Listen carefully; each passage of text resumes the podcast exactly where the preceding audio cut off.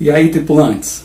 Hoje a gente vai responder a dúvida do Vinícius de Goianazes. Ele pergunta o passo a passo para comprar moedas. É muito fácil. Primeiro você vai decidir, ou melhor, vai pesquisar para ver qual é a quantidade de moedas que você está precisando. No meu caso aqui, eu adquiri 85 euros. 85 euros, que lá em São Paulo está 4,91 cada euro.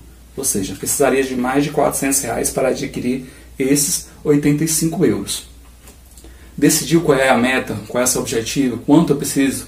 Então você vai agora negociar com a casa de câmbio. Qual a casa de câmbio que oferece o melhor valor para eu comprar cada euro ou cada dólar, enfim, a moeda que você está precisando.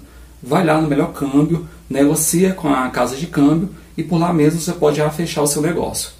Fechou, cada casa de câmbio oferece uma forma diferente de pagamento, mas eu acredito que a maioria receba transferência para você não ter que ficar por aí andando com grandes valores. Realizou a transferência, né, já tendo fechado os valores direitinho, eles vão emitir um documento no seu CPF, direitinho, comprovando que você comprou aquela quantidade de moedas e pronto, você já, já vai poder sacar. Onde você saca também depende da casa de câmbio. Tem casa de câmbio, por exemplo, que oferece caixa eletrônica onde você já pode sacar. Tem outras que você tem que ir lá retirar o valor na própria loja deles. Normalmente funciona em shopping. É, lá em São Paulo tem algumas é, na Avenida Paulista.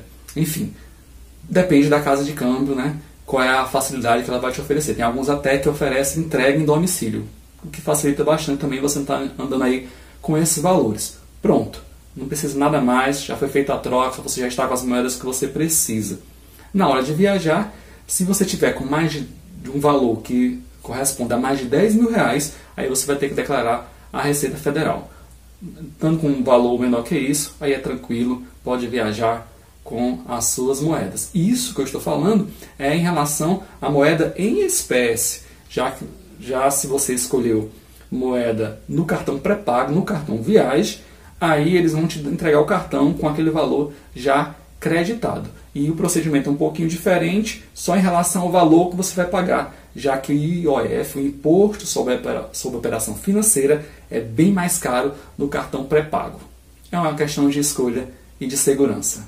Valeu, Vinícius. Valeu, tripulantes. Valeu, São Paulo. Se vocês tiverem qualquer outra dúvida, é só deixar aqui nos comentários nas nossas redes sociais ou lá no nosso canal no YouTube. Volto já. Dicas de viagem. Valeu!